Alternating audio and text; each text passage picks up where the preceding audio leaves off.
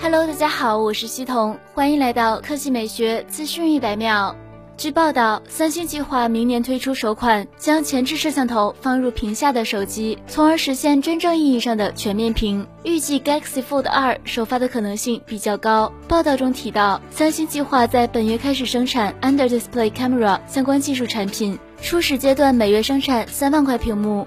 如果制造过程按照预期进行，将在明年年初全面对这种屏幕进行量产。不过，据了解，三星这一最新的屏下摄像头技术是将摄像头放在屏幕下方，而为了保证光的进入，屏幕会更加透明。那么，透明的显示屏则会导致进入相机镜头的光线失真，从而导致图像质量差。目前，三星也正在努力减少这种失真，比如提高显示器的透明度等。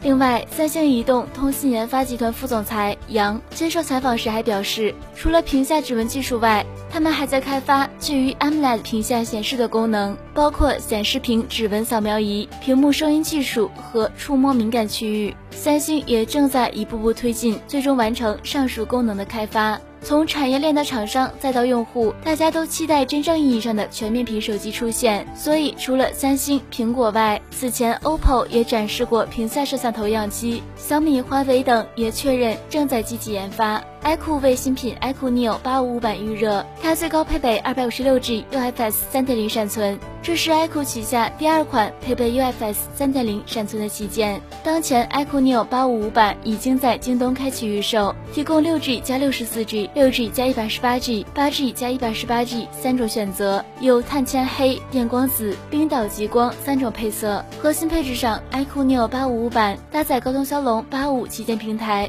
配备四千五百毫安时大电池。iQOO 产品线总经理曾坤鹏透露，iQOO Neo 八五五版首发全新的三十三瓦闪充，四千五百毫安时电池，十分钟即可充到百分之二十五，充电速度再次攀升，安全稳定。此外，iQOO Neo 八五五版预计将于十月一日开售。至于大家关心的价格，iQOO Neo 起售价为一千七百九十八元。作为升级版，iQOO Neo 八五五版起售价如果控制在两千元以内，在同价位将极具竞争力。